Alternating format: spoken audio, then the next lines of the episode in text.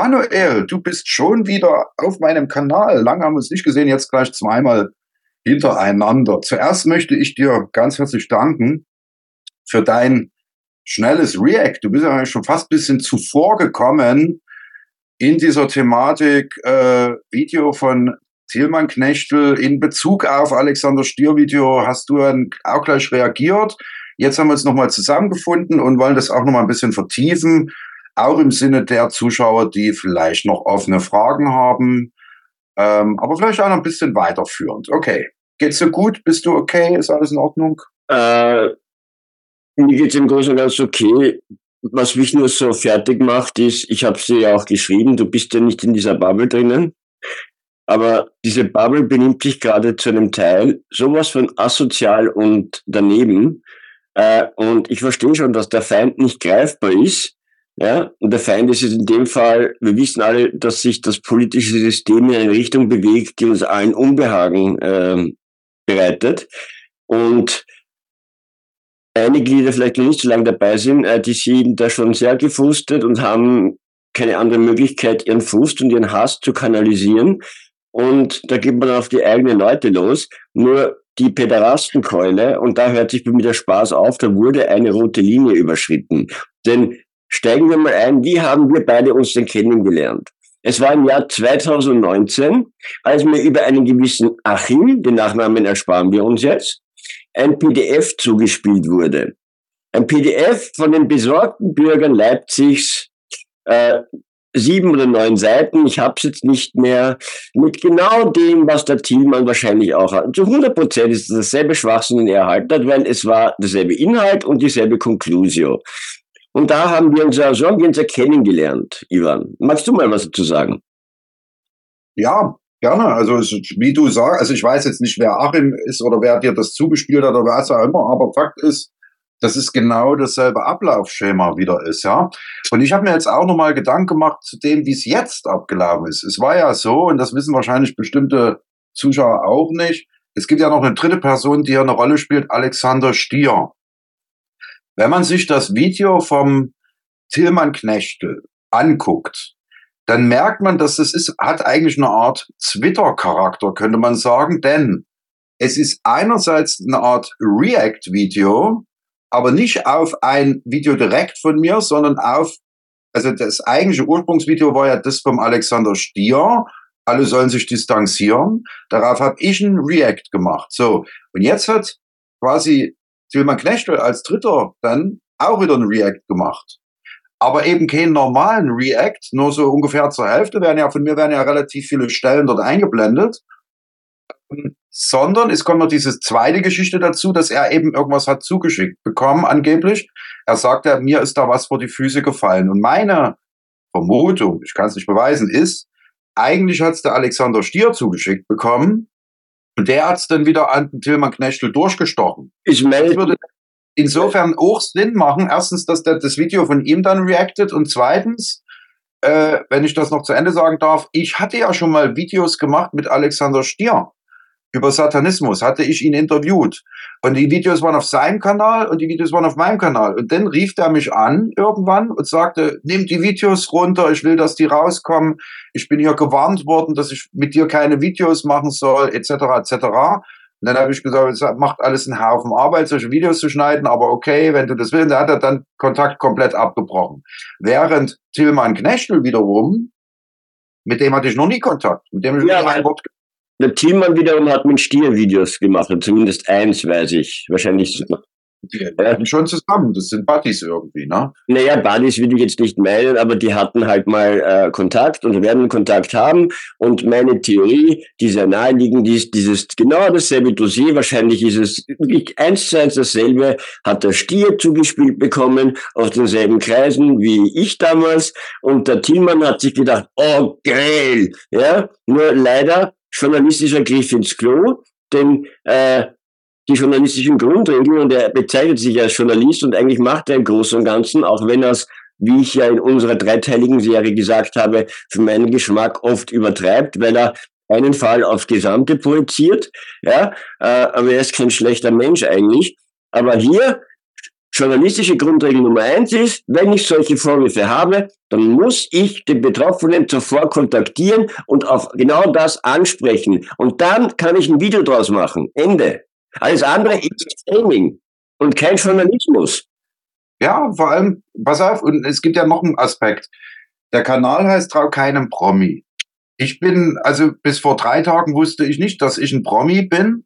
Ja, also wenn ich so einen Kanal betreibe und dann dort über Britney Spears zum Beispiel ein Video mache, dann ist irgendwo auch klar, ich komme vielleicht gar nicht an die Frau ran. Ja, also ich weiß nicht, ob du jetzt äh, Britney, wenn du ein Britney Spears Video machen würdest und, und wolltest sie befragen zu den Inhalten, dann kann ich mir vorstellen, kommst du gar nicht an die ran, weil die abgeblockt wird. Management. Moment, lass mich ausreden.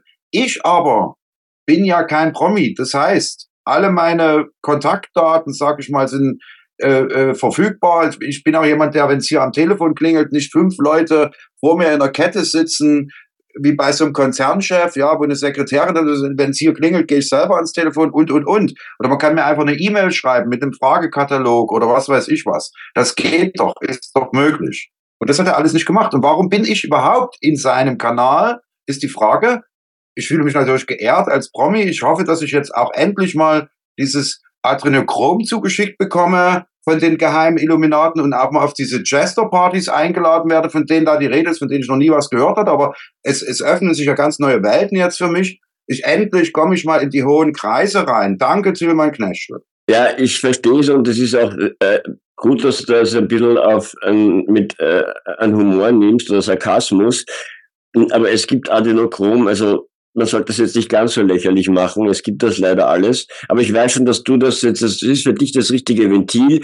Und ähm, ich habe ja mit Justin Timberlake zum Beispiel zusammengearbeitet. Ja, aber ich habe den Mann nie kennengelernt, sondern es lief über das Management. Ich habe einen Remix für den gemacht. Also wenn ich wollte, äh, könnte ich schon mit ein paar so Leuten in Kontakt treten. Aber es war nie so meine Intention, weil ich ja eigentlich meine DJ und Musikkarriere so im großen Stil. Ich war ja wirklich gut unterwegs in Europa. Ja, ich habe Supermax, den Kurt Hahnstein, einmal Live Machine in Town, kennen alle, Welthit. Ja, das war ein guter Freund von mir, ist leider schon verstorben. Und so Floor-Shows gespielt, die ganzen schwarzen Clubs alle.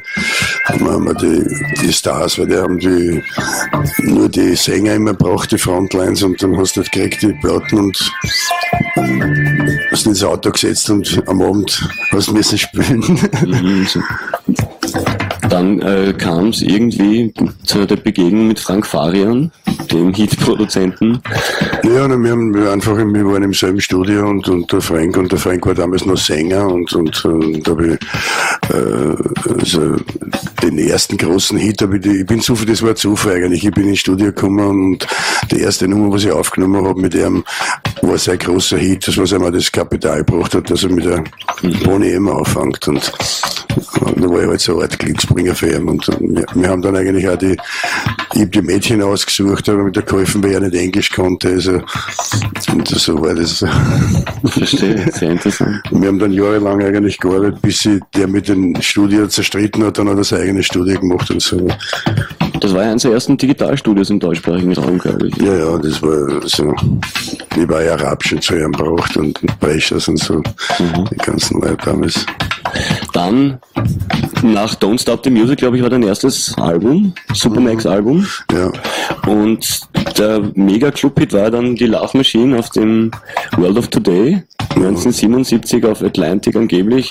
Best-Selling-Album in dieser Zeit gewesen. Ja, und ich habe damals alle Verkaufszahlen, was bis dato waren, einfach gebrochen und hab, äh, war Best-Selling-Artist von, von Wer. Und das war dann schon. Aber immerhin, die haben jetzt derzeit auch so Acts wie Chic und, und, und, und. Ja, die haben alles gehabt, was, was, was berühmt war. Egal wer. Wir waren damals bei Warner Brothers, also Elektra, Warner Brothers. Und das war schon ganz, ganz was Neues für mich. Und für die Firma auch. Gast steht schon vor mir und das ist Kid Paris, aka Philly Vanilli von We Mean Disco. Er ist einer der ältest gedienten Haus- und Disco-Vertreter Österreichs. Er ist DJ seit 1995, hat in der Meierei angefangen, ist ein 24-7 Music Lover vor dem Herrn, der seine Sucht nach Disco, Funk, Boogie Grooves und deepem, souligem Haus Southpaws lebt und ist weltweit vernetzt mit den Großen der Szene. Einen Applaus bitte. Ladies and gentlemen, at this time, the star of our show, and how about a great big round of applause Manolo the Great, servus. Ja, hallo, lange nicht mehr hier zu Gast gewesen. Freut mich für die Einladung. Ist schon eine Zeit her, das stimmt. Ja, bestimmt zehn Jahre. Na, keine zehn Jahre. Also da könnt ihr jetzt sofort am Schedule schauen, so lange ist es wieder nicht. Äh, und Frank Fariel und so, also ich hätte da die Möglichkeit gehabt, mehr, aber wollte ich nicht. So, äh, aber ich hinaus will, auch da habe ich das nicht mitbekommen, ja, dass die da jetzt alle irgendwie so Pedopartys und so zelebrieren würden, ja, weil das habe ich beim letzten Mal vergessen zu sagen, diesen Aspekt, ja. Und das war schon Upperclass, Frank Farian, Bonnie M, Mille Vanilli, ja, und so. Das ist, das ist ganz großes Kino. Und selbst da hat's das nicht gespielt, soweit ich das mitbekomme. Und ich war auf Tour mit das ist der Punkt. So, und jetzt nehme ich mal, ich mache jetzt mal was, was zu, bin ich mal gespannt, ob Tillmann Knechtel auch zu sowas fähig ist. Ich nehme mir jetzt mal tatsächlich eine Kritik an, die er in seinem, wo er in seinem Video darauf hinweist. Er reitet nämlich relativ lange auf einer Stelle rum, wo ich gesagt habe, das gibt's in der Freimaurerei nicht. So, das ist natürlich eine unsachliche Aussage, weil ich mir ja damit anmaßen würde, alles zu kennen, was ja nicht der Fall ist. Sondern man das muss gesagt. Es, man muss es so formulieren, wie du es auch gerade in Bezug auf die Musikszene gesagt hast. Du hast gerade gesagt, ich habe sowas nicht mitbekommen. Ich war dort unterwegs in den Kreisen, aber ich habe sowas nicht gesehen. Das ist die, die bessere Aussage. Also ich korrigiere mich jetzt im Nachgang und sage, ich habe in über 30 Jahren Freimaurerei nicht einmal mitbekommen, dass es irgendwo irgendwelche komischen Sexpartys oder sowas gegeben hätte mit Kindern schon gar nicht. So, so muss ich es formulieren.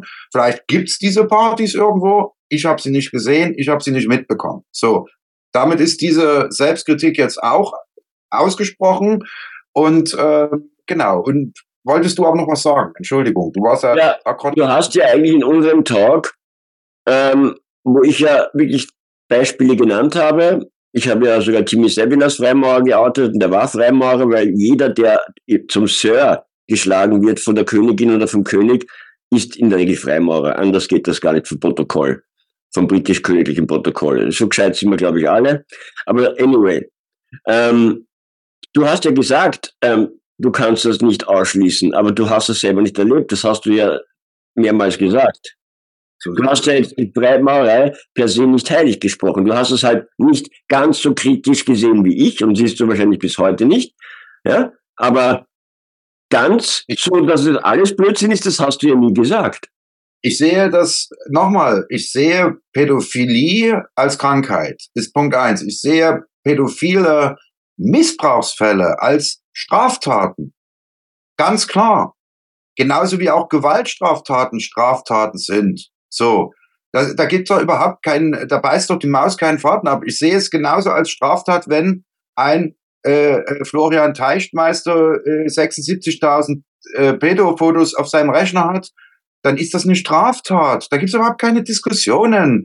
Ja, und wie sowas zu bestrafen ist, mit welchem Strafmaß, habe ich nicht zu entscheiden, das machen Richter, dafür gibt's Gerichte. So, und jetzt noch was anderes. In, du meldest dich, aber behalt's mal kurz für dich. Ich will mal noch was in Richtung uns äh, Publikum sagen.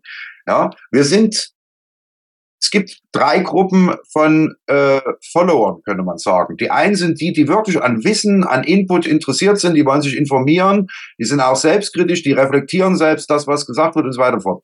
Dann gibt es eine zweite Gruppe, das sind die, die mit offenem Bier und Popcorn davor sitzen und unterhalten werden wollen, die Beef wollen, ja, die sich jetzt freuen, hey geil, Knechtel, Wojnikow geraten aneinander und sowas, ne? So. Und dann gibt es eine dritte Gruppe und die halte ich ja für die gefährlichsten. Das sind nämlich die richtigen Scheiß-Hater, die mit einer Fackel und einer Mistgabel im Mittelalter vor eine Burg gezogen sind oder für irgendein Haus und das angezündet haben. Und das machen die jetzt über Kommentare. Und das sind die, die weder ihren Kopf einschalten, wie die erste Gruppe, noch einfach nur aus niederen Motiven, sage ich mal, sich belustigen wollen, sondern die sind einfach nur rotzedumm. Die sind rotzdumm. Und die sind nicht mal in der Lage, umzudenken, wenn sie Gegenargumente kriegen. Weil sie wollen einfach in ihrer dumm, dumpfen Blase drin bleiben. Jetzt du, ich gebe das Wort an dich, entschuldige, ich rede mich ein bisschen heiß. Ja, passt schon. Ich habe genau das in meiner Reaction artikuliert. Denn wäre an den Pädophilie-Vorwürfen an dir, die mittlerweile ja jetzt kein, keine, wie gesagt, fünf Jahre ist das alt. Ja, fünf Jahre, Thielmann. Du bist fünf Jahre spät. Sorry. Ja, äh, dann hätte es ja ein polizeiliches Ermittlungsverfahren gegeben gegen den Herrn Wolnikow in dieser Angelegenheit. Gab es aber nicht. Ja, äh, Hätte es das gegeben und es wäre abgewiesen worden, dann hätte man natürlich wieder die Verschwörungstheorie spielen können. Ah, aufgrund seiner brüderlichen Kontakte ist der Deckel von oben gekommen und der Schutz. Aber das gab es ja nicht einmal. Es gab ja nicht einmal ein Ermittlungsverfahren wegen Pädophilie. Und das ist das Gefährliche. Und dann macht der Thielmann, das ist jetzt an dich gerichtet, den wahnsinnigen Fehler, nicht einmal mit ihm zu sprechen, erster Fehler, und dann blendest du den Shop ein, wo man zur Privatinteresse vom Ivan kommt. Da braucht nur einer von der dritten Gruppe, die der Ivan jetzt gerade artikuliert hat, äh, vor seinem Haus zu warten und ihn zusammenzuschlagen oder im schlimmsten aller Fälle ein Messer in den Bauch zu jagen, weil er das für bare Münze nimmt. Wollt ihr Blut auf euren Fingern kleben haben, ihr Arschgeigen? Seid euch bewusst, was ihr damit anrichtet? Das ist Framing. Das ist kein Journalismus, Tillmann. Das war ein massiver Griff ins Klo. Ende. Okay, du steigerst dich jetzt hier für mich hier rein. Das ist auch sehr ehrenwert. Nein, ich steige mich da nicht für mich, weil ich das ja auch, ich wurde ja auch als Pedo bezichtigt in manchen Kommentaren. Gerade ich. Ja, und äh, du hast, dir ist ja die Bude abgebrannt, aber davon reden wir jetzt mal nicht. Wir, wir müssen sortiert hier vorgehen und dass Emotionen im Spiel sind, ist klar, ist hier jedem, glaube ich, klar. Ja, und ich sage es auch nochmal ganz, ganz deutlich. Ich habe mich nie als den Engel verkauft. Ne? Natürlich gibt's eine Menge Sachen, die man an mir kritisieren kann. Ich rauche da und hier vom Ding, ich trinke Bier. Ja, das, das ist auch schon in tausend Kommentaren gewesen und, und, und, ja, also das ist jetzt nochmal so grob gesagt, ich bin auch nicht irgendwie der perfekte Typ, der es geschafft hat, jetzt äh, in die edlen Welten zu kommen und erleuchtet zu sein, gar nicht. Aber eins bin ich definitiv nicht, pädophil. Und jetzt möchte man noch einen kleinen Bogen schlagen zu dem, was überhaupt in letzter Zeit so abgelaufen ist. Es ist, äh, ihr erinnert euch an diese ganze Hetzkampagne gegen Tillmann, äh, ich sag schon Till, gegen Till äh, Lindemann, Sänger von Rammstein. Wie der durch den Dreck gezogen wurde. Erinnert euch an diese unsägliche Nummer, die dieser Gil Ofarim abgezogen hat. Ja? Und jedes Mal, also bei dem Gil Ofarim zum Beispiel, das, dieser, der hat das zwei Jahre diese Lüge aufrechterhalten und dieser Hotelmanager, den er beschuldigt hat, antisemitische Sprüche geklopft zu haben, ja, der hat zwei Jahre Spießruten ist da gelaufen. Der musste aus seiner Wohnung ausziehen, weil der Morddrohung von der Antifa bekommen hat und so weiter und so fort. Und ich sage jetzt mal in die Richtung, all der Hater, die mir solche Sachen dran geschrieben haben, wie jeden, an jedem Baum ein Peto, du wirst deine Strafe kriegen, äh, wir werden dich schon noch erreichen und so weiter und so weiter. Alles das stand ja jetzt unten dran mit. Ja, das sage ich. Ihr seid keinen Deut besser, ihr seid sogar noch schlimmer als diese Wogen, die dann sich vor ein Hotel stellen und die, und die Israel-Fahne rausholen eine Sekunde nachdem dieses Arschloch dieses Video hochgeladen hat.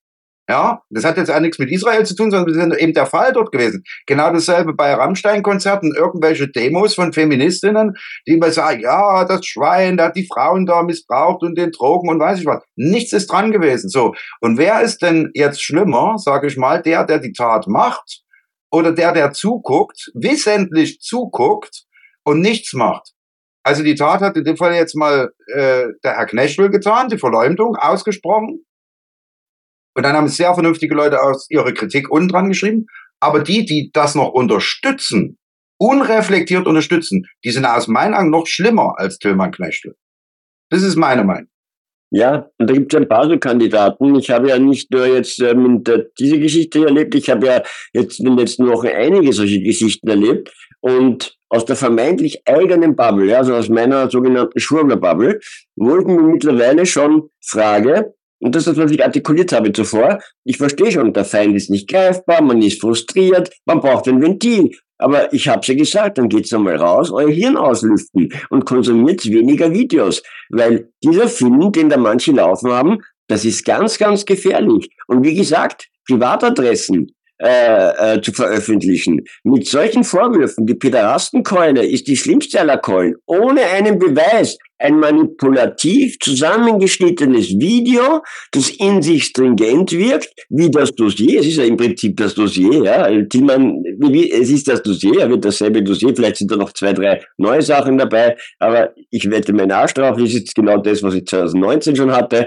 Äh, und wahrscheinlich genau von derselben Person, deren Namen wir nicht nennen werden, ja, äh, mit dem wir beide so unseren Spaß hatten die letzten Jahre. Namen das ersparen wir uns, aber ja. Ich will da auch noch was dazu sagen. Aber ich wollte mal ganz kurz, also wo das jetzt herkommt, wo diese Geschichte herkommt, mutmaßlich herkommt, muss man sagen, sage ich nachher auch noch was. Wir nennen ja keine Namen, aber äh, andere haben die Namen ja schon genannt, ja. Und äh, Tilman Knechtel hat ja den Namen genannt und andere, äh, der, der, der ewige äh, Mungo oder wie der den Namen auch genannt. Also das ist ohnehin schon draußen, aber das ist jetzt eine andere Frage.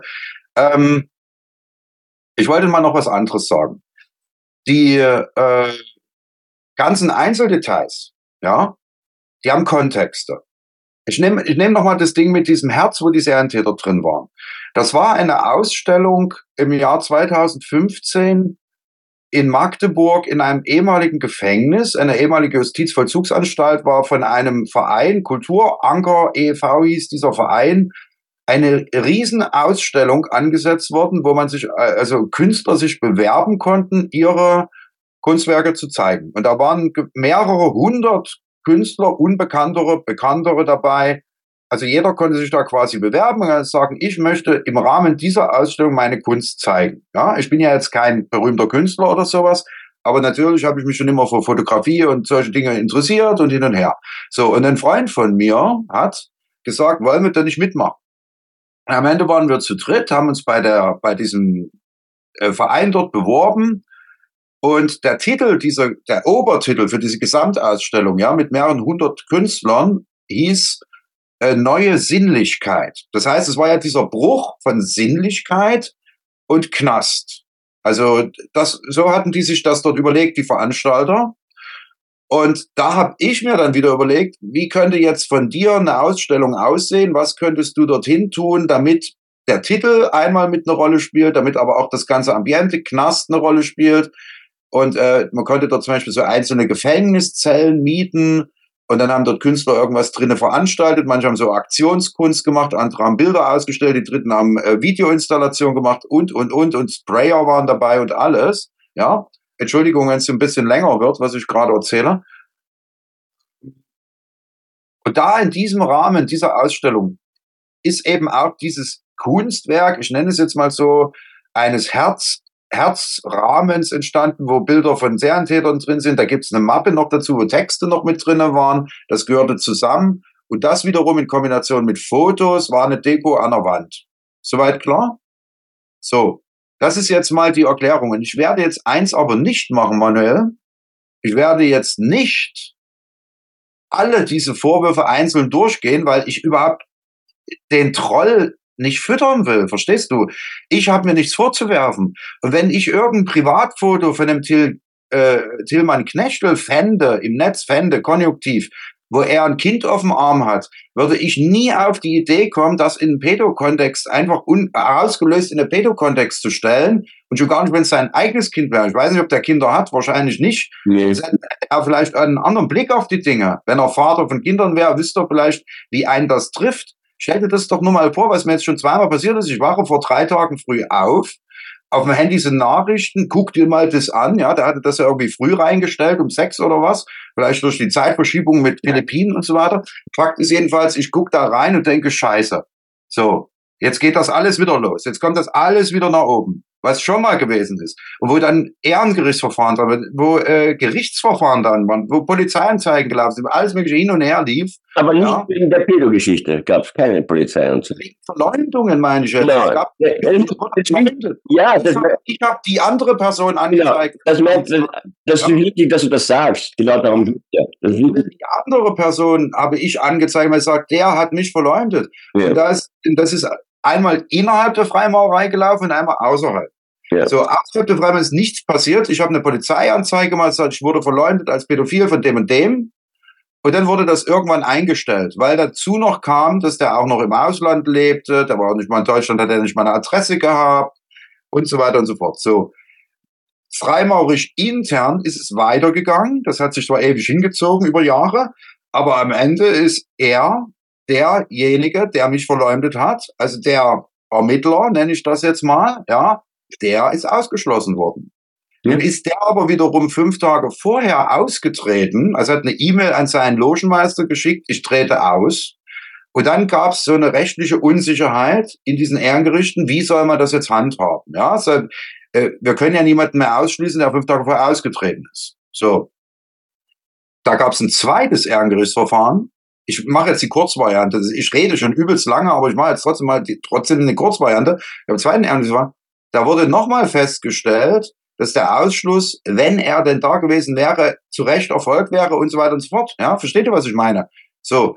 Und nur weil ich dann das Ganze in die Öffentlichkeit, und zwar danach, ja, wohlgemerkt, bis dahin habe ich die Schnauze gehalten, bis dahin habe ich auf die Ehrengerichtsbarkeit in der Freimaurerei vertraut, dass das alles funktioniert und so weiter. Und erst als es dann immer noch nicht funktioniert hat, habe ich öffentliche Videos gemacht. Anlass war, dass ein zugeordneter Großmeister das Urteil des eigenen Ehrengerichtes, nämlich diesen Ausschluss von dieser Person, für nichtig erklärt hat. Das war der Anlass. Und da habe ich Videos gemacht und die standen ja am Anfang meines Videokanals. So ging das los. Und im Jahr, wir reden hier vom Jahr 2020. Ausgeschlossen wurde er im November 19. Ja, 17, oder? Der Ausschluss war im November 19. Okay. 17 ging das los. 17 Ja. ging das los Ja. mit dem Gerichtsverfahren. Ja. So. Und wer ist heute diese Person? Und jetzt, ach so, das wollte ich sowieso noch loswerden. Tilman Knechtel, du kannst dir Sporen verdienen. Den Namen kennst du ja schon, wer es ist. Ähm, verdiene doch mal Sporen, indem du mal ein echtes Investigativ-Video machst über diese Person, wer das ist. Kann ja nur Gutes bei rauskommen, angeblich, ne? Ist ja, ist ja alles, stimmt ja alles so, wie es gelaufen ist. Mach doch einfach mal. Guck doch mal nach, was der Mann so in seinem Leben getan hat und was er heute so macht und kontaktiere ihn natürlich auch, ganz wichtig, hör dir seine Varianten an, ne, ist klar, nicht jetzt irgendwie nicht schon wieder Vorurteile und so, ne, sondern richtig mal gut recherchieren. Das würde mich persönlich zum Beispiel auch interessieren, weil ich nämlich auch ganz viele unklare, blinde Flecken habe, sozusagen, was diesen Mann betrifft. Ist das richtig, ist jenes richtig und so weiter. So, und das ist jetzt mal mein Appell in Richtung Tilma, äh, äh, Tilman Knechtel. Recherchier's doch einfach mal und dann mach ein richtig fundiertes, schönes Video drüber. Inklusive die Befragung der Person selber natürlich auch. Ne? Ja. Oder wie siehst du das, Manuel? Ja, würde ich gut finden. Ich meine, ich habe ja damals auch einen Artikel gemacht. Äh, ich habe ihn damals leider nicht erreicht, den Herrn, und habe dann auch wieder natürlich ohne eine Gegenseite, äh, gegen äh, Antwort, Gegendarstellung, genau, danke, äh, einen Artikel rausgeklopft und daraufhin hat er mich ja geklagt. Ne? Äh, und so, dann habe ich ihn geklagt und jetzt zieht sich das seit drei Jahren hin und her. Ja. Und ich habe ja mit ihm auch, er hat mich ja auch verklagt, dass ich in den vorhin erwähnten Videos, die ich gemacht habe, sollte ich 35 Sachen irgendwie unterlassen zu behaupten. Und das war alles im Grunde genommen Pillepalle, weil da war dann sowas dabei, wie es hätten mehrere, ich hätte dürfen nicht behaupten, es mehrere Ehrengerichtsverfahren stattgefunden, die haben aber stattgefunden und so weiter. Ich will das auch, auch gar nicht vertiefen, verstehst du? Wir wollen jetzt gar nicht in der Richtung hier weitermachen. Nee. Es geht mal darum, lass mich da jetzt reinhaken, eben. Das Lied, das ist fünf Jahre alt, fünf Jahre alter Kaffee. Und Thielmann, du bist hier leider, leider, und das tut mir irgendwie weh, du bist hier leider in deiner Sensationsgier und deinem Hass auf die Bruderschaft an sich, äh, in einem wahrscheinlich äh, äh, Adrenalinrausch, vor lauter wow, mit einem Ständer, ja, geil, aber leider auf eine total falsche Spur reingekippt. Und nochmal, hättest du den Ivan, den du jetzt wirklich äh, fast das Leben irgendwie äh, bedrohst, ja, nicht du persönlich, aber mit deiner Aktion, noch einmal, du wissen, es rennen genug Idioten da draußen rum, ja, Privatadresse liegen, na toll, ich meine, seid ihr euch alle nicht bewusst, was ihr da mittlerweile anrichtet? Und nochmal, Tillmann, das ist leider jetzt kein Journalismus gewesen, das war Framing. Gut, okay, ich glaube, wenn er das hier sieht, hat er es jetzt auch verstanden. Interessant ist, wie er jetzt reagiert. Ja. Ich kann eins sagen, wenn er sein Video selber wieder rausnimmt, ja, bin ich auch bereit, meinen React wieder Ja, rauszunehmen. natürlich. Macht ja nichts aus, ne? Aber ich, ich muss sagen, ich habe Zweifel. Ich weiß es nicht. Ich kenne ihn ja nicht persönlich, aber so wie ich es jetzt erlebe im Moment, auch übrigens habe ich noch nicht gesagt, ich habe ja, nachdem er es rausgetan hat, sofort, also erst kamen die Nachrichten, guckte das mal an, und dann habe ich sofort eine Stunde später dran geschrieben, äh, warum hast du mich nicht kontaktiert? Ich bin bereit, mit dir zu reden. Und dann hat er etwas später, Tag später so geantwortet, die vorliegenden Fakten würden ihm genügen, er müsse nicht mit mir reden. Ne? Also das Angebot von mir kam sogar nachdem das Video nochmal, als es rauskommt, nochmal das Angebot. Es sind, ja, es sind ja keine Fakten, das ist ja genau das Ding. Ja, noch einmal, ich kann über jeden mit ein paar Fotos aus seiner Lebenshistorie etwas so zusammenschneiden, über jeden, dass am Ende der Zuschauer glaubt, das ist der böseste Mensch auf Erden. Das ist ja für mich als, als alter Fernsehmacher der einfachste Schmäh. Ich habe es ja gemacht in meinem React. Ach so, auch das muss ich mal noch aufklären, weil ich tatsächlich danach Kommentare gekriegt habe von Leuten, die den, nicht mal den Witz verstanden haben. Und Psiram. Ich habe das Psiram-Ding, genau. Ich habe ja am, am, am letzten Teil meines kurzen Reacts gesagt, ich imitiere jetzt einfach mal, ich spiegle jetzt mal die Arbeitsweise von Tilman Knechtel. Und dann kommt extra noch ein etwas längerer Einspieler aus einer South Park Folge, damit man merkt, hier ist ein Break, ab hier geht's los, ja. Und dann setze ich an diesem Ding an und mache ganz bewusst so ein framendes, äh, so ein framendes Kommentieren, wie Tilman Knechtel es selber macht. Aufhänger ist ja die Frage, ist Tilman Knechtel pädophil? Fragezeichen. Nur weil er auf dem Pädophil, äh, auf dem, jetzt sag selber schon, auf den Philippinen wohnt. So. Und dann kommt dieses Framing, ja, bewusste Framing, wir sagen, ja, was gibt's denn über den überhaupt im Netz? Und da gibt's ja nur eine seriöse Seite und das ist Psiram. Und wir wissen ja beide, du hast ja selber großen Eintrag, ich bin da mit drin, also wir wissen beide, was wir von Psiram zu halten haben.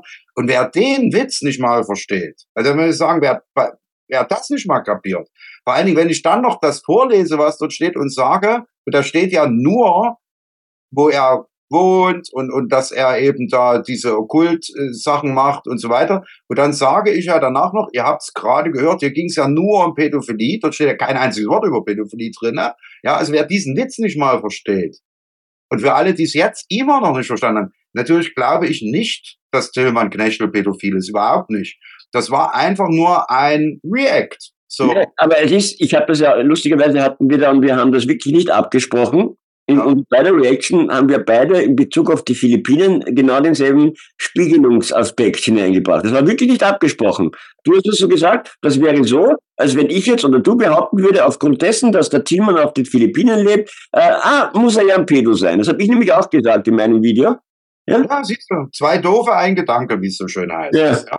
Und auch ein Tillmann Knechtel ist aus meiner Wahrnehmung nicht doof. Ja, also ich halte ihn überhaupt nicht für doof nicht. Aber das ist ja genau das, was er sich vorwerfen lassen muss. Wer von der Wand bis zur Tapete nicht denken kann, dem kann man nicht vorwerfen, dass er nicht umschalten kann. Aber Tilman Knecht ist Journalist, der ist Chefredakteur einer Zeitung und so weiter und so fort.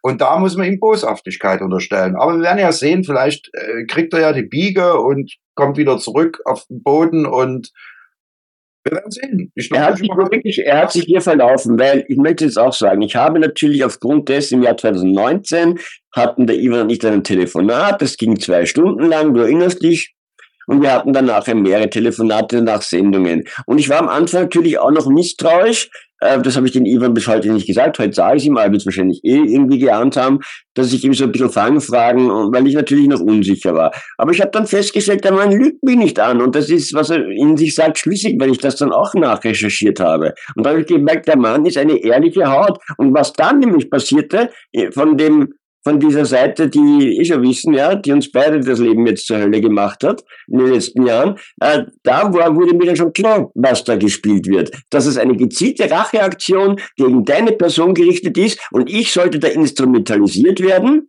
Ja? Genau. ja? Und weil ich dann mitgespielt habe, wurde ich nämlich auch zum Feind. Genau so sieht's aus. So, aber wir beenden das jetzt an der Stelle, denn wir wollen ja noch ein zweites Thema machen. Deswegen machen wir jetzt eine kurze Pause. Wir wollen nach der Pause über Pizzagate reden. Ja. Ich habe, um richtig zu provozieren, jetzt können noch mal alle Hater machen, habe extra noch das T-Shirt rausgesucht. Ich dachte eigentlich, ich hätte, ich hätte es schon in die Kleiderspende gegeben, ja, aber das kommt ja auch bei Tilman Knechtel vor, so ein Foto, wo ich das Ding mal anhatte. Äh, ich habe es jetzt noch mal extra angezogen. Meine Frage, die nach der Pause dann an dich geht, ist, was hat's überhaupt mit Pizzagate auf sich? Muss man das ernst nehmen? Ist es alles nur Fake? Ist es Verleumdung? Ist doch was dran? Um die Geschichten wird's dann gehen und ich freue mich dann, dich wirklich als Spezialisten da mal ausfragen zu können. Ja? Passt. Schön. Bis gleich, ja? hier Pizza, es geht um Pizza Gate, aber eigentlich der Aufhänger war ja äh, die Frage nach dem Kühlschrankmagneten. Ich habe hier noch einen, zeigen wir rein, hier in die Kamera. We know your order ist da drauf, ein Pizzastück mit Auge in der Mitte. We know your order. So, schöner Kühlschrankmagnet hier mit Flaschenöffner sogar. Ähm, darauf wurde ich ja angegriffen in dem Video, von dem, dass ich hier äh, geheime Symbole äh, äh, verkaufe, einfach, die auf ganz üble Machenschaften hinweisen, nämlich Pizzagate-Affäre. Und äh, ich muss eher sagen, ich bin wahrscheinlich zu blöd. Ich habe das überhaupt nicht verstanden, denn für mich war das ein Wortspiel mit diesem Illuminaten-Ding, äh, New World Order, We Know Your Order, Wortspiel. Pizza mit Auge und so weiter. Habe ich aber überhaupt nicht an Pädophilie oder sowas dabei gedacht. Aber ich wurde ja eines Besseren belehrt durch das Aufklärungsvideo von Tilman Knechtel und auch viele Hate-Kommentare und so weiter und so fort. So, gut, ihr Lieben. Also, ich glaube immer noch nicht dran. Ich sage es ganz ehrlich. Ich glaube es immer noch nicht. Ich habe mich jetzt auch belesen über Pizzagate, was da gelaufen ist. Aber wir haben ja jemanden hier, der sich mit solchen Sachen viel tiefer beschäftigt, nämlich den lieben Manuel. Und der wird uns jetzt mal erzählen, vielleicht fangen wir mal so rum an, für alle, die überhaupt keinen Plan haben, worum ging es bei Pizzagate? Was ist, ist da gelaufen? Es ist gelaufen, es sind 2016 auf Wikileaks ähm, geheime oder E-Mails von der Hillary Clinton geleakt worden. Und da gibt es diverse Konversationen, unter anderem auch von ihrem Wahlkampfmanager, den damaligen John Podesta, der im E-Mail-Kontakt mit einem Herrn Elephantis stand. Der Herr Elephantis, James Elephantis, ist Pizzeria-Besitzer der Comet Ping Pong, hieß der Laden. Und der Laden an sich ist schon mal wirklich sehr suspekt, den haben einige besucht. Da gab es auch da Wahnsinnige, die mit Sturmgewehr davor gelaufen sind. Das ist auch schon wieder zu viel. Aber es gab Leute, die sind da normal rein. Und das sind schon äh, sehr dubiose Fotos. Also, also äh, künstlerisch ist äh, das für eine Pizzeria ein bisschen äh, sehr eigenartig. Ja? Darf ich mal ganz kurz unterbrechen? Kannst du deinen Ton Mühe runterregeln? Das gibt so einen gewissen Nachhall. Okay. Tätig zwar, aber es ist ein bisschen irgendwie laut. Ja, ja, kein Problem. Ich mach's leiser. Ist jetzt besser? Ja, ist okay, man versteht dich, ja, gut. Sehr gut. Ja. Aber wir müssen jetzt auch aufpassen, dass wir nicht denselben Fehler machen wie Herr Knechtel, nur weil irgendwelche Fotos in der Pizzeria hängen, heißt das nee. Ja, sondern aber lass, darf, ich, denn, ja? darf ich zu Ende reden? Danke. Äh, es sind in diesem E-Mail-Konvolut, das ja ähnlich wie mein Akt oder unser damaliges Aktenkonvolut zum Fall True sehr umfangreich ist, da gibt es natürlich einen Haufen Bullshit-Konversationen, aber es gibt halt leider auch E-Mails, die sehr, sehr strange sind, wo der Herr Podesta sich mit anderen und austauscht. Und zwar ist der Herr Podesta ja nicht der Pizzeria-Besitzer, sondern eigentlich der Herr Elephantis.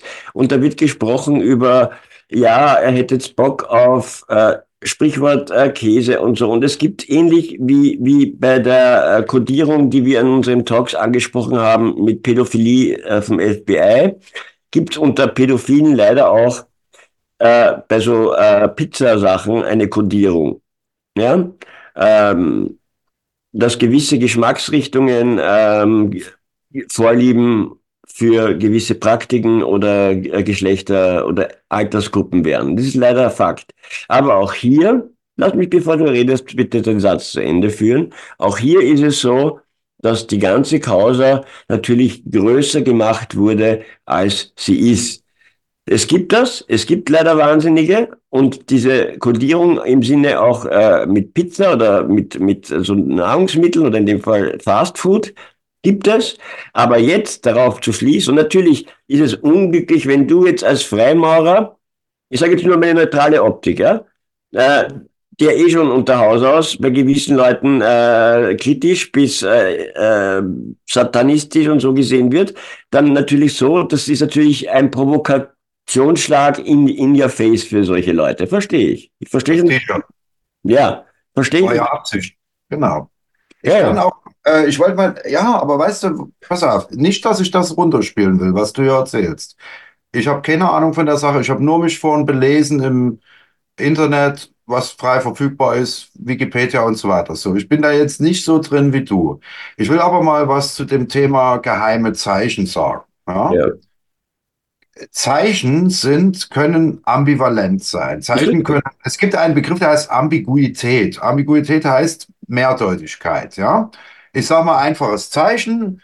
Ähm, das hier würde für viele Leute hier in unseren Kreisen Victory bedeuten vielleicht oder irgendwie sowas, ne? So, wenn du in England so machst, heißt das ungefähr so viel wie fick dich. Sag mal, warum? Weil eine ganz andere Bedeutung dahinter steht. Das ist nämlich so, habe ich auch vor kurzem erst gelernt. In England gab es früher viele Bogenschützen. Und äh, wenn ein, ein Mann bestraft wurde, wurden ihm diese zwei Finger abgeschnitten, damit er nicht mehr Bogen schießen kann. Ja. Und dann hat ein anderer, wenn, der, wenn einer die Finger nicht mehr hatte, ja, dann ein anderer hat so gemacht und gesagt, guck mal, ich habe meine Finger, habe ich noch, fick dich, ich bin besser dran als du. Daher kommt dieses Zeichen. Ne? Nehmen wir zweites Beispiel. Das hier heißt sowas wie, es ist super, es ist alles spitze, heißt aber in Spanien auch zum Beispiel Arschloch. Also in Spanien soll man echt aufpassen, so ein Zeichen zu machen. Und in rechtsradikalen Kreisen wird es auch gerne mal als White Power interpretiert. So, okay, worauf will ich eigentlich hinaus? Zeichen sind vieldeutig. Ja, zum Und Beispiel, auch so ein Ding, was der Herr Knechtel in seinem Video gemacht hat, mit einem meiner Videos, wo ich ein Auge zukneife und so mache, sagt er, das könnte aber so ein Illuminatenzeichen sein. Ich habe keine Ahnung, was das für ein Illuminatenzeichen sein zum Beispiel auch das wird ja gerne als Freimaurer-Kodierung gesehen, ja. Als, ja. Und ist, Was ist aber, das dann? Aber das ist mir jetzt neu zum Beispiel. lassen wir es. Lassen Also wir. Großmeister ist ein Arschloch, heißt das dann. Wenn man das zum Großmeister macht, weiß das ein Arschloch. Genau. Muss ich merken. Wieder was gelernt, Alter. Danke. Nee, nee, aber es ist zum Beispiel auch beim Tauchen, ja, okay. Und dieses Victory ist nicht nur Victory, sondern es ist ja auch eine Art satanistisches Zeichen bei manchen. Da ist es aber wieder so. So, auch, richtig, ja. Aber Aber, ich, ich komme gesagt, Zeichen vieldeutig. Ja, richtig, aber ich komme nochmal, wir wollen ja zu Pizzagate zurück. Diese FBI-Liste, die wir in unserem Talk hatten, die spielt ja leider da auch mit rein, weil diese Symbole, die beim FBI gelistet sind, die kommen aus den ganzen Pizzagate-Ermittlungen zum Großteil. Okay. Mhm. Also vom FBI. Und das FBI ist jetzt nicht der, der, der Schwurbelverein Nummer eins. Ja? Okay, lassen wir mal so stehen. Frage, war jetzt dieser Pizzamann, oder nochmal, was waren nochmal die Beziehungen? Hat der eine von der Clinton, der, äh, ähm, was war der eigentlich von ihr? Sein Berater oder ihr Der Berater? Berater war der Herr äh, Podesta.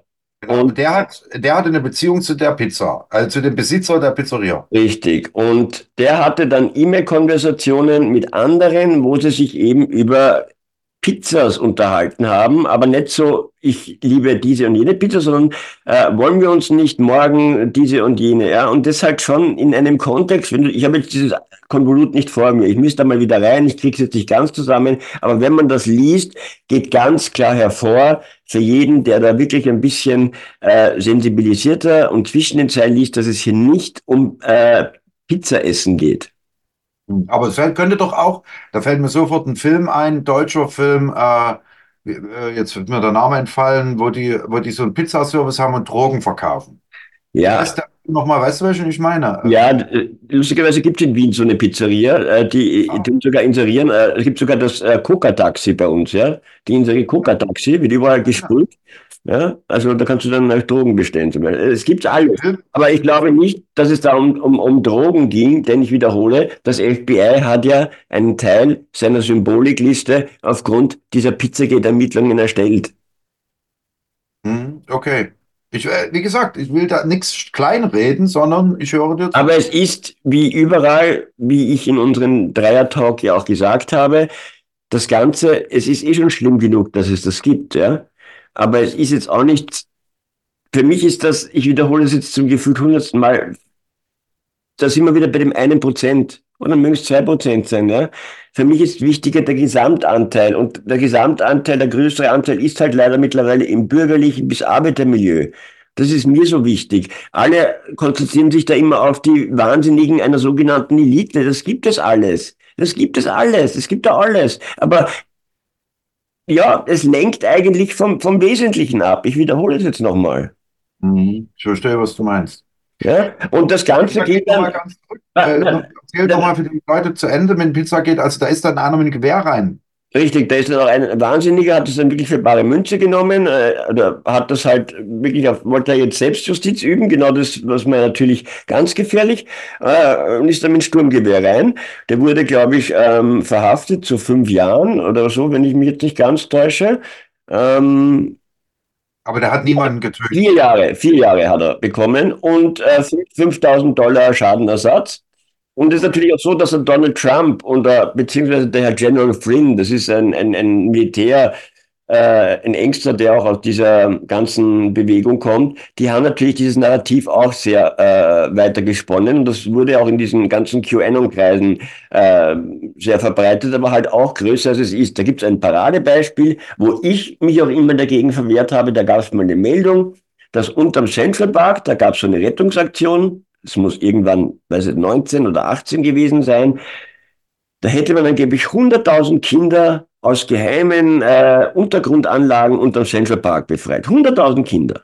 Keine Fotos von irgendwelchen Kindern. Es gab nur Fotos von äh, Booten oder irgendwas. Aber 100.000 Kinder. Ich meine, logistisch alleine, dass die Leute das nicht, wisst ihr, ja, es mag solche Verstecke geben, ja, aber 100.000 Kinder, liebe Leute, äh, wie viele Leute müssten denn da arbeiten äh, und, äh, und, und, und für Nahrung, äh, für die Logistik zuständig sein? Ja, wisst ihr, wie ich meine? Das ist ja alles der komplette Supergau. Und da wird maßlos übertrieben und damit macht man, das war immer mein oder unser Ansatz, auch der eines Guido Grant und eines Olli Nevermind, wir haben mal da in einer Gruppe das alles gemacht, äh, hat man das Thema kaputt gemacht. Mit genau solchen Geschichten, Räuberpistolen, die es gibt, aber die halt aufgeblasen wurden, ja, Hm. haben dann dank Böhmermann und so, ja, die sich eh schon, ich wiederhole es jetzt um, Ja, ja, also um, wenn ich dich richtig verstehe, durch maßloses Übertreiben abzulenken von dem, was eigentlich doch real ist. Also ich sag mal, dass ein Dutroux einzelne Mädchen in seinem Keller versteckt, das ist unstrittig. Aber wenn man jetzt sagt, da sind 100.000 unterm Central Park versteckt, lenkt man eigentlich von dem ab, wo das wirklich passiert, aber dann eben mit zwei, drei oder vier Leuten und nicht mit 100.000. So in dem Sinne meinst du das? Ja, vor allem, es gibt auf der elitären Ebene, es gibt rituellen Missbrauch. Ja, nochmal, das gibt es. Ich meine, wir hatten doch die Rosa Ballett, äh, Königsspur, äh, Palast, Belgien. Ja, ich glaube nicht, dass die da- die einfach nur so missbraucht haben. Das wird schon einen rituellen Aspekt gegeben haben. Ja, äh, es gibt immer ein paar Wahnsinnige, überall. Aber das müssen jetzt nicht nur irgendwelche Adeligen sein und das müssen nicht nur irgendwelche Freimaurer sein, sondern es gibt es halt leider überall, ja.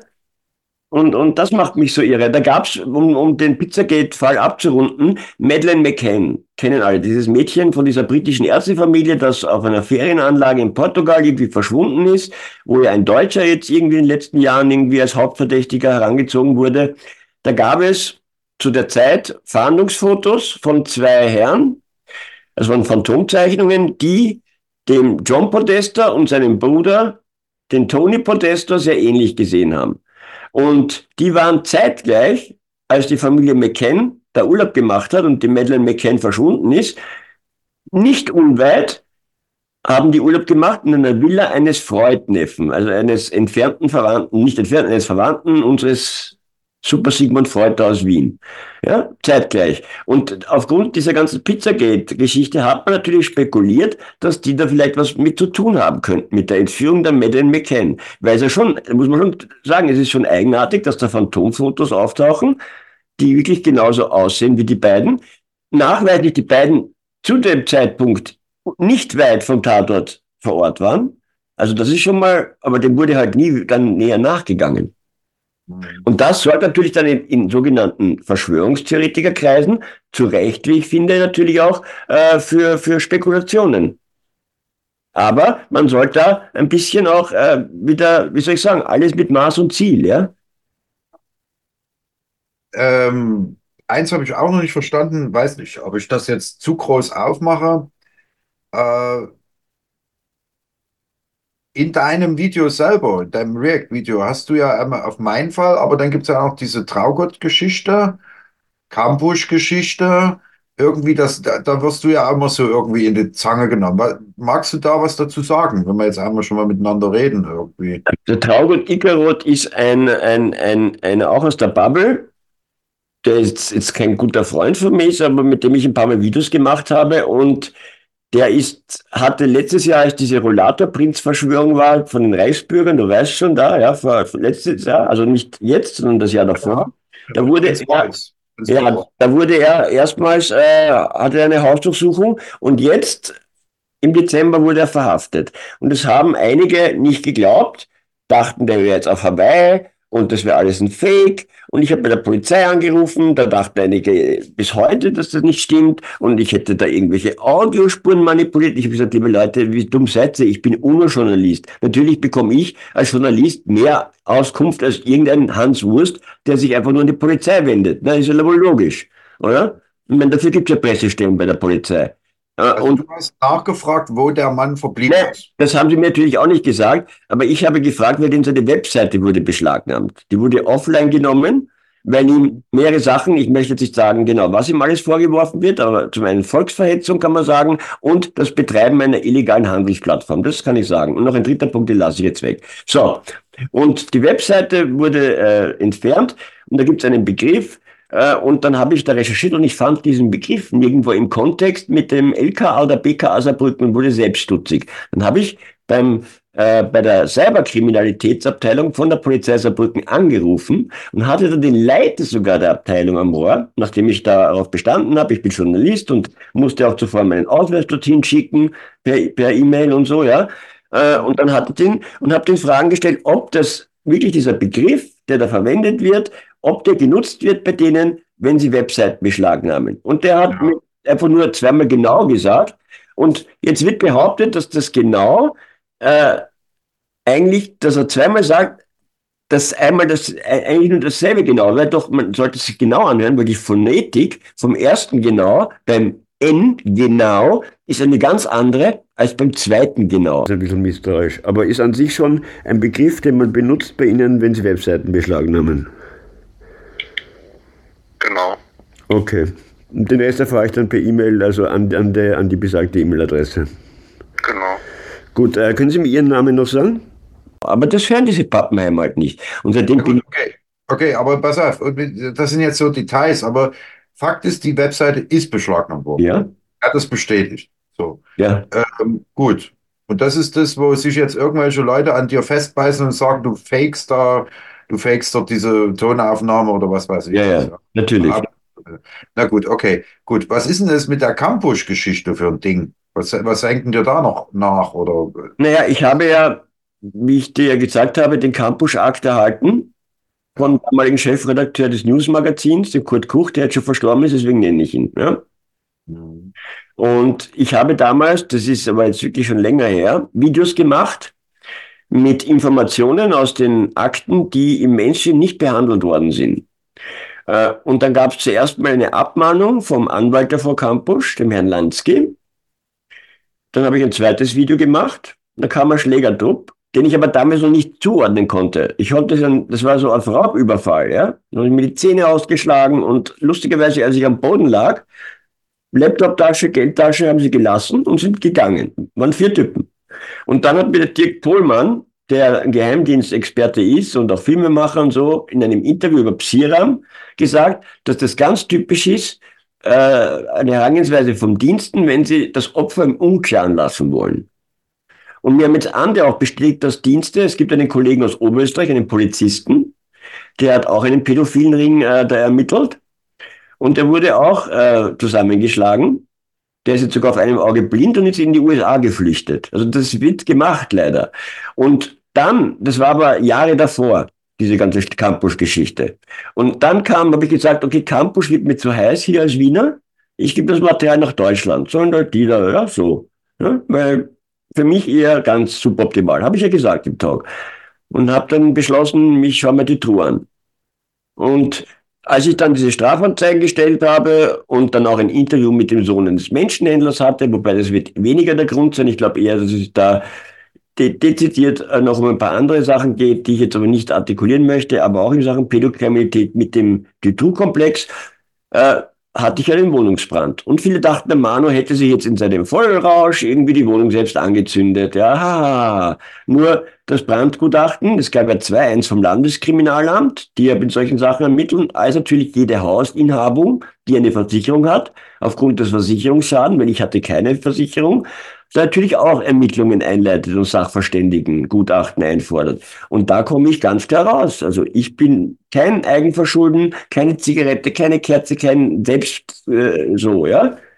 Mein Glück, weil sonst wäre ich jetzt mit mehreren Millionen verschuldet. Weil es waren vier Wohnungen ein Totalschaden. Die Fotos von meiner Wohnung sieht man in meinem Video. Ich meine, das ist ja unglaublich, ja, wenn man sich das anschaut.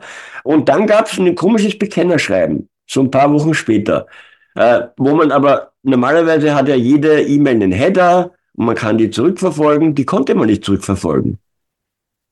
Naja, gut, aber kann das auch ein Trittbrettfahrer gewesen sein, der dir nochmal Angst machen wollte? Oder? Kann natürlich auch sein, aber der hatte schon Informationen, die man zu dem Zeitpunkt, äh, da hatte ich das Gutachten noch nicht. Das war genau in der Zwischenzeit, weil das Gutachten, das dauert ja bis die das erstellen. Das war, wann habe ich das Gutachten bekommen? Ich müsste jetzt aufs Datum schauen.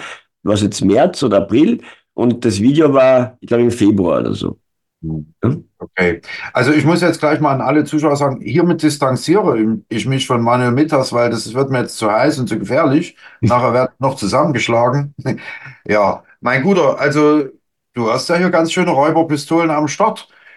Aber so ist das, wenn man als Investigativjournalist arbeitet. Ne? Es ist keine Räuberpistole, es ist leider, ich bin Leuten das war jetzt nicht im Sinne von Lüge oder so gemeint, sondern harte Story, so will ich, das wollte ich damit eigentlich sagen. Stimmt, Räuberpistole, falscher Begriff, ja, auf jeden Fall.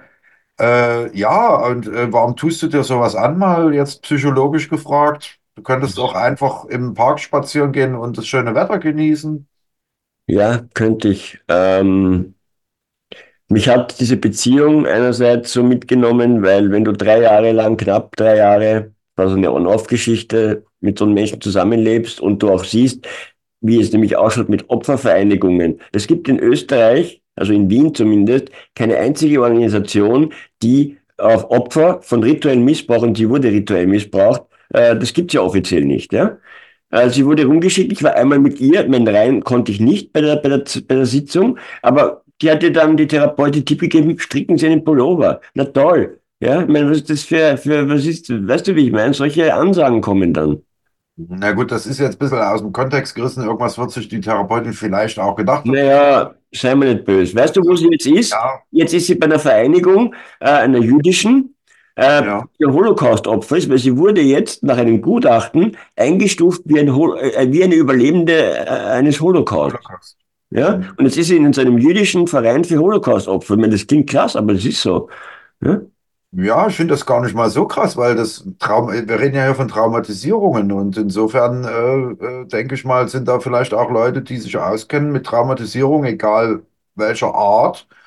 Und insofern ist sie vielleicht gar nicht so falsch da aufgehoben. Ja, da ist die, glaube ich, besser aufgehoben, aber das ist alleine da, und ich kenne diese Organisation, ich habe es ja selber erlebt, als ich zusammengeschlagen wurde. Da ging ich zum Weißen Ring, heißt er bei uns. Ja, äh, pff, vollkommen sinnlos, was da passiert, ja. Äh, Okay, das heben wir uns für ein anderes Video auf. ja. Mein Lieber, ich würde sagen, wir belassen es an der Stelle dabei, außer du willst noch was loswerden. Will du nicht das Wort? Ja, äh, mich schon, und das ist ein Kritikpunkt, der kam ja auch im Video, und OTO. OTO, schwersatanistische Vereinigung und auch dein Hang zu Alistair Crowley, kann man alles kritisch sehen, darf man kritisch sehen, aber magst du dich dazu mal äußern? Okay, ich wollte jetzt gerade fragen, ob ich das als Frage jetzt verstehen soll. Ja, ja klar, ich kann mich gern dazu äußern. Also, ja, wo fange ich an? Also, ich war viereinhalb Jahre aktiv im OTO ungefähr. Ich wäre sicher auch länger aktiv geblieben, denn inhaltlich stand erstmal nichts dagegen. Es waren eher private Umstände, warum ich dann dort inaktiv geworden bin, nämlich weil meine Mutter dement wurde, ins Heim kam und solche Geschichten, ja. Ähm, was ich im OTO erlebt habe, ist, ich muss es einfach sagen, grundsätzlich alles erstmal positiv zu betrachten, mit gewissen Einschränkungen, nämlich Faktor Mensch. Auch dort laufen Leute rum, die eine an der Waffel haben, auf Deutsch gesagt. Es gab da Probleme mit einem Mitglied, der offensichtlich auch psychische Schäden hatte und der dann Äh, äh, da ging es um finanzielle Dinge, dann hat er irgendwie in die Kasse gegriffen, sage ich jetzt mal sowas, ne? Und dann gab es also gewisse Probleme, wie man jetzt damit umgehen soll und so. Also das war jetzt nichts, wo man ein Riesending draus machen müsste. Es kommt wahrscheinlich auch in jedem Fußballverein sowas vor. Aber, aber rein inhaltlich muss ich sagen, die Rituale im OTO sind ganz großes Kino. Also die ich erlebt habe, muss ich jetzt wieder einschränken. Ich bin im dritten Grad initiiert. Das heißt also, da gibt es so einen vorgeschalteten Grad, der nennt sich Minerval-Grad. Das ist null Grad. Und dann gibt es den ersten, zweiten, dritten und dann geht es einer weiter. Also ich bin sozusagen in meiner aktiven Zeit bis zum dritten Grad initiiert worden. Und diese drei oder vier Grade äh, sind unglaublich eindrucksvolle Grade. Ja, also die haben mir eine sehr tiefe inhaltliche Ergänzung auch gegeben zu dem, was ich vorher schon von der Freimaurerei so kannte. Das war dann ein, wie so eine inhaltliche Abrundung eigentlich. Ja, so, das ist erstmal zum Inhalt. Äh, zu Crowley als Person. Wir wissen alle, der hat ein sehr bewegtes Leben geführt, will ich mal vorsichtig ausdrücken. Der hat viel Scheiße auch gebaut, privat. Keine Frage. Äh, war fünfmal verheiratet, äh, hat äh, irres Zeug abgezogen sozusagen, ja. Aber das habe ich ja auch wieder nicht zu beurteilen. Ich war ja nicht dabei in seinem Leben, in seiner Ehe oder irgendwie sowas, sondern was ich für mich beurteilen kann, sind die Schriften, die er hinterlassen hat. Also wie bei jedem Künstler, sage ich mal, muss man auch Person und Kunstwerk irgendwo auch abgetrennt sehen. Du sprichst das liberal an. Na, eigentlich alle seine Schriften, die mir bekannt sind. Ich kenne jetzt nicht alle Schriften von ihm, muss man natürlich auch dazu sagen. Das ist auch schwer, weil es gibt keine einheitliche Gesamtausgabe. Wenn man also jetzt sozusagen eine Crowley-Gesamtausgabe haben wollte, müsste, gibt's das nicht. Man müsste die sich einzeln zusammenkaufen, die Schriften. Man müsste dann auch wieder gucken, wer hat's übersetzt. Ja, weil Übersetzung ist auch nochmal so ein Thema. Gibt es verschiedene Übersetzungen. Äh, aber grundsätzlich ein bisschen was kenne ich, nicht alles. Ne? So, lieber Alve Leges hat ja so eine Sonderstellung, das Buch, weil das ist ja äh, nach eigener Aussage von Crowley ein gechanneltes Buch. Das heißt, da, da hat ihm eine Wesenheit, hat ihm äh, dieses Buch gechannelt auf einer Ägyptenreise. Jetzt gibt es auch wieder Kritiker, die sagen, das hat er sich alles ausgedacht, um sich interessant zu machen. Der hat das natürlich selber geschrieben und da gibt es wohl auch so ein paar Belege, äh, angeblich, dass er das mal angefangen hat zu schreiben, dann lag es mal irgendwo rum und dann hat das wieder zu Ende geschrieben und wie auch immer. Äh, dieses Buch ist im Übrigen, also das Buch zu nennen, ist schon ziemlich gewagt, weil das kann man in einer halben Stunde lesen, den Text. Ja, der ist besteht aus drei Teilen und äh, ist im Übrigen auch im Internet verfügbar. Also wenn man jetzt auf die Webseite oto.de geht zum Beispiel, gibt es eine Sammlung von Texten von Crowley, da ist das mit dabei. Also es ist keine Geheim, kein Geheimwissen jetzt in dem Sinne. Du willst was fragen, oder? Ja, ich möchte dazu reingreifen, weil ähm, Crowley, also auf der OTO, ja. haben eine gewisse Affinität zu, zum Satanismus. Und auch bei der Freimaurerei spielt der Satanismus ja mitunter mit rein. Kannst du das oder möchtest du das so ein bisschen auch für einen äh, Kritiker vielleicht äh, erklären, warum du, was dich daran dann nicht so kritisch herangehen lässt? Naja, weil, naja, weil die Frage ist ja, was ist, von welchem Satanismus reden wir jetzt hier? Also der Begriff Satanismus ist ein Sammelbegriff. So, fangen wir mal so rum an. Das stimmt. Ähm, es gibt ganz viele verschiedene Strömungen. So, wenn ich jetzt, wenn ich jetzt, ähm, wenn ich jetzt sozusagen mal vom Inhalt rangehe, ja, was wird eigentlich im Satanismus in gewisser Weise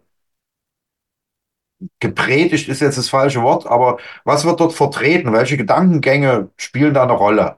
Dann hat das immer irgendwas mit Widerspruch und mit äh, äh, mit, mit Aufmüffigkeit zu tun, ja, so wie Satan ja eben sich gegen Gott aufstellt und sagt, ich widerspreche dir, ich bin der, der Rebell sozusagen, ja. Das ist so ein Aspekt, der wahrscheinlich für alle satanistischen Strömungen in gewisser Weise eine Rolle spielt. Ich versuche das jetzt mal so von der abstrakten Ebene ranzugehen. Ne? So, ähm, also Satanismus funktioniert eigentlich nur im Kontrast zur Religion.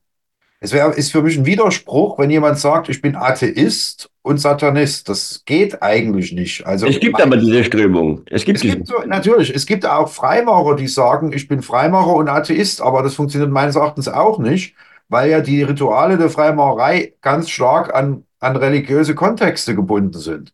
Ja, viel alttestamentarische Symbolik und so weiter und so fort. So, Tempelbau Salomon, was eben da alles eine Rolle spielt. Und genauso sehe ich das auch beim Satanismus. Also für mich ist es ein Widerspruch, wenn jemand sagt, ich bin Satanist und gleichzeitig Atheist. So.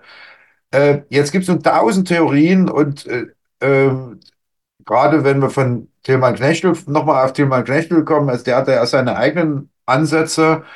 Ja, der verbindet das ja dann immer so ins Jüdische. Die, Jüde, die Juden würden den Satan verehren und die Freimaurer sind aber die Lakaien, so heißt eins seiner Videos, der, Frei, äh, die, der Juden wieder und so. Und so verknüpft er das. Da sehe ich aber völlige Widersprüche. Da sind wir bei Ludendorff eigentlich.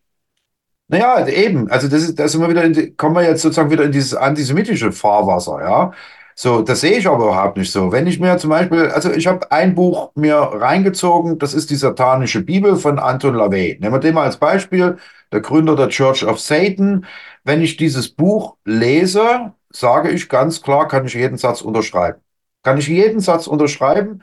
Es ist ein bisschen, aufge, ein bisschen sozusagen aufgeblasen oder auf, so ein bisschen effekthascherisch ist das sozusagen angelegt. Aber wenn man äh, einfach den Begriff Satan und Satanismus mal austauscht zu selbstbestimmter Mensch oder sowas in der Art, Ja. wäre nichts anderes als ein Coaching-Buch. Ja, aber genau das ist ja das Problem. Äh, Ist es ja eh nicht. Also ich habe ja auch die beiden Bände gelesen. Es sind ja in zwei Teile. Die satanische Bibel man, findet man zumindest auf Deutsch in zwei Teilen. Und ich sehe das äh, eben nicht so harmlos. Es ist ja für sehr viele, und zwar einerseits auch von diesen sogenannten Spaßsatanisten, ja, diese so atheistischen Spaßsatanisten, die so das so als revolutionäre Geschichte sehen, ja, so eher so, hast du eh auch angesprochen, für diese Gruppierung ist das so die Art äh, Superbibel, aber halt auch äh, dann wieder für, für Gruppierungen, die, die schon ein bisschen ähm, extremer sind und wo ich sage, nee, er geht sich für mich nicht mehr aus. Ja? Ja, aber da müssten wir jetzt echt tief in den Text mal reingehen. Das macht keinen Sinn, jetzt so an der Oberfläche zu bleiben. Aber Machen wir ein Video dazu. wie bitte? Machen wir mal ein Video dazu. Können wir sehr gerne machen, kein Problem. Da muss ich mich auch nochmal reinlesen. Das ist jetzt nicht so, dass ich das alles präsent habe, aber äh, da wir auch jetzt nicht mehr so viel Zeit in dem Moment jetzt hier haben, aber ich, weil der wollte ja zum OTO was wissen. Also ich sehe den OTO nicht als satanische Organisation, sondern als telemische Organisation. Telema heißt freier Wille. Hier ist natürlich eine gewisse Schnittmenge zu dieser satanischen Idee da. Das ist auch klar, weil natürlich frei und selbstbestimmt heißt, äh, Gott hat mir nichts zu sagen. Das wäre so die satanistische Sichtweise. Ja, aber im OTO ist es ja eher so, dass man sagt, du bist selbst Gott, du bist selbst Teil Gottes. Also alles ist Gott und demzufolge ist auch kein Teil an mir, was nicht von Gott ist, weil wenn alles Gott ist, bin ich auch ein Teil davon. Ja, also das ist schon eine andere Sichtweise, würde ich mal sagen. Was dort überhaupt nicht stattfindet, sind irgendwelche rituellen Missbräuche oder sowas in der Art, was man ja von anderen satanischen Gruppierungen auch wieder kennt, dass die dann im Wald die Katze an Baum nageln oder sowas. Ja. Eine habe ich noch auf die Schnelle. Äh, warum immer diese Glor Glorifizierung von Baphomet? Also meine persönliche Meinung zu Baphomet ist, dass das nicht Satan ist, auch nicht der Teufel ist oder sowas, sondern das ist eine bipolare, könnte man sagen, Figur, die besteht halb aus Tier, halb aus Mensch, halb Mann, halb Frau, äh, äh, hält die Hände, eine nach oben, eine nach unten. Also das ist alles, alles voller Polaritätssymbolik. Und diese Baphomet-Figur, von der wir jetzt hier reden, die geht ja auf Eliphas Levi zurück. Das ist ja nicht der Baphomet, der den Templern zugerechnet wurde. Der sah ganz anders aus. Da ging es um ein dreigesichtiges Wesen und sowas. Äh, hier geht es ja um diese Figur mit diesen Hörnern auf dem Kopf und so weiter. Und das ist eine relative Neuzeiterfindung, nämlich von Eliphas Levi. Ja, steht ja auch sogar unten dran an dem Bild, wenn man sich das anguckt. Und da wird viel alchemistisches Wissen sozusagen reingepackt. Ich habe ja auch diese Tätowierung, stehe ich ja auch dazu, ich weiß nicht, ob man das sehen kann, Solve und Coagula, das sind die, das steht auch bei dem Baphomet auf den Armen und das heißt lösen und äh, verbinden. Ich interpretiere es für mich so, man muss sich von Dingen lösen können, um sich mit anderen Dingen auch verbinden zu können. Das hat diesen alchemistische Bereinigungsprozess, könnte man sagen, ist da angesprochen. Ja, wenn unreine Stoffe werden durch chemische Prozesse getrennt, gereinigt und dann entsteht das edlere Metall daraus und sowas in der Art. So interpretiere ich diese Symbolik. Also, so, also Baphomet ist für mich definitiv nichts Negatives. Ja, und wir tragen beides in uns. Das ist ja der Witz. Jeder von uns hat seine dunklen Seiten, jeder von uns hat seine hellen Seiten und wir müssen darauf klarkommen.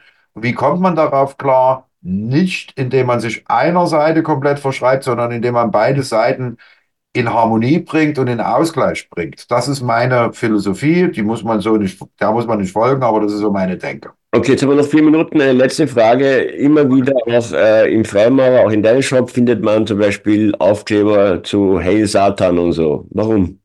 Ja, das ist mehr mein schräger Humor. Ganz simpel.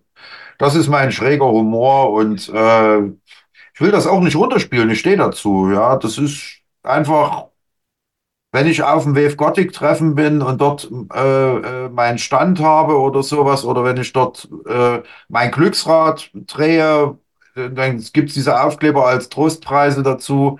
Und diese Gothic-Szene, die steht auf sowas. Und ich habe auch noch ein paar andere Aufkleber. Ja, da steht auch sowas drauf wie äh, Tor statt Jesus oder so. Das spricht dann eher so die heidnische Szene an. Also ja, von mir aus, wer jetzt meint, ich bin der böse Satanist, soll das von mir aus glauben. Nee, sein. ich, ich weiß, dass du es nicht bist, aber ich frage dich trotzdem, warum. äh, Aber weißt du, das ist wie bei all diesen Dingen, es wird mit Symbolik rumgespielt, rumhantiert und entscheidend ist aber nicht die Symbolik, sondern das, was am Ende dabei rauskommt. Das Ja?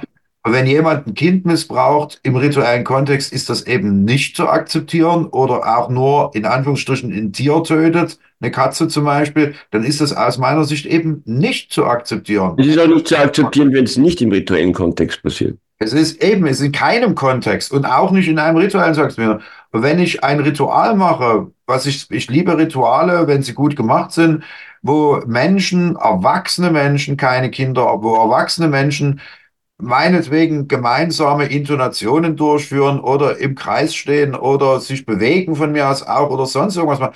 Und alles das findet statt in, in, in, wie sagt man immer so schön, in gegenseitigem Einvernehmen. Also keiner wird irgendwie manipuliert und, und, und äh, dem wird nicht wehgetan. Dann ist das doch in Ordnung. Ende. So. Und wenn das nicht so ist, ist es verwerflich. So einfach ist das. Hätten wir das auch besprochen.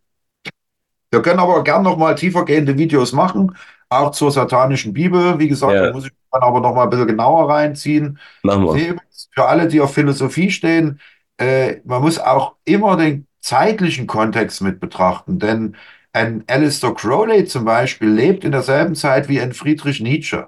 Ja. Bei Friedrich Nietzsche spielt zum Beispiel auch der Begriff Wille eine große Rolle. Ja, freier Wille bei Crowley, Telemann bei Nietzsche, der Übermensch, der sich befreit von den anderen Zwängen und seinem eigenen Willen folgt, etc. etc. Das muss man alles immer im Kontext sehen, machen wir in einem anderen Video. Ich danke dir von ganzem Herzen, dass du mir so viele Antworten gibst. Alles Liebe, mein Guter. Und lass dich nicht wieder zusammenschlagen. Na, keine Sorge. Ich lade sie alle zu Mexiko-Urlaub ein und fliege aber allein wieder zurück. Wir sehen uns wieder. Ciao. Tschüss.